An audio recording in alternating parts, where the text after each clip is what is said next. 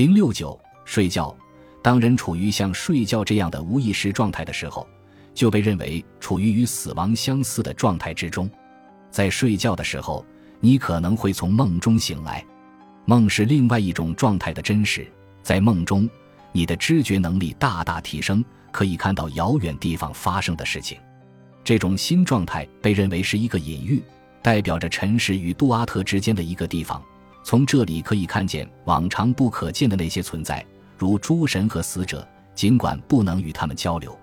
因此，你没有做梦，而是你闭上眼睛，并以一种睡梦状态醒来。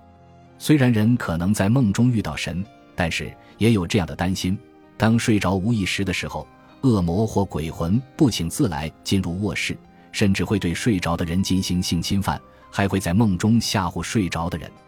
由于这个原因。人们把贝斯·塔威瑞特的肖像放在卧室周围，还把这两个神雕刻在头靠上。房子里易受攻击的各个地方也会被安排在诸神的保护之下。例如，人们会把门栓交由普塔赫来负责，会祈求通常放置于石棺四角的四位高贵的女神去保护床的四角。为了抵抗噩梦和恶魔，埃及人在卧室的每个角落放上一只纯泥土做的、嘴里有火的直立眼镜蛇雕像，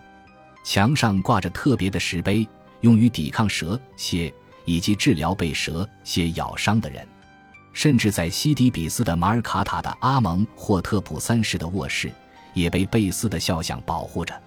而卧室的天花板上画有以张开翅膀的秃鹫样子出现的涅赫伯特女神。瑟特创造了产生噩梦的要素，为了吓跑这些夜间令人恐怖的东西，人们需要举行巫术仪式来抵御可能坐在一个人身上的所有邪恶力量。在这些咒语中，诸如在驱逐夜间降临在人身上的恐怖东西之书中出现的咒语，一个人把自己与各种神明联系起来，比如阿蒙，或者他会扮演荷鲁斯的角色。他也会请求诸如奥西里斯或西阿之类的神明提供帮助。恶魔被要求离开，这样邪恶之眼就不会落在睡觉者身上了。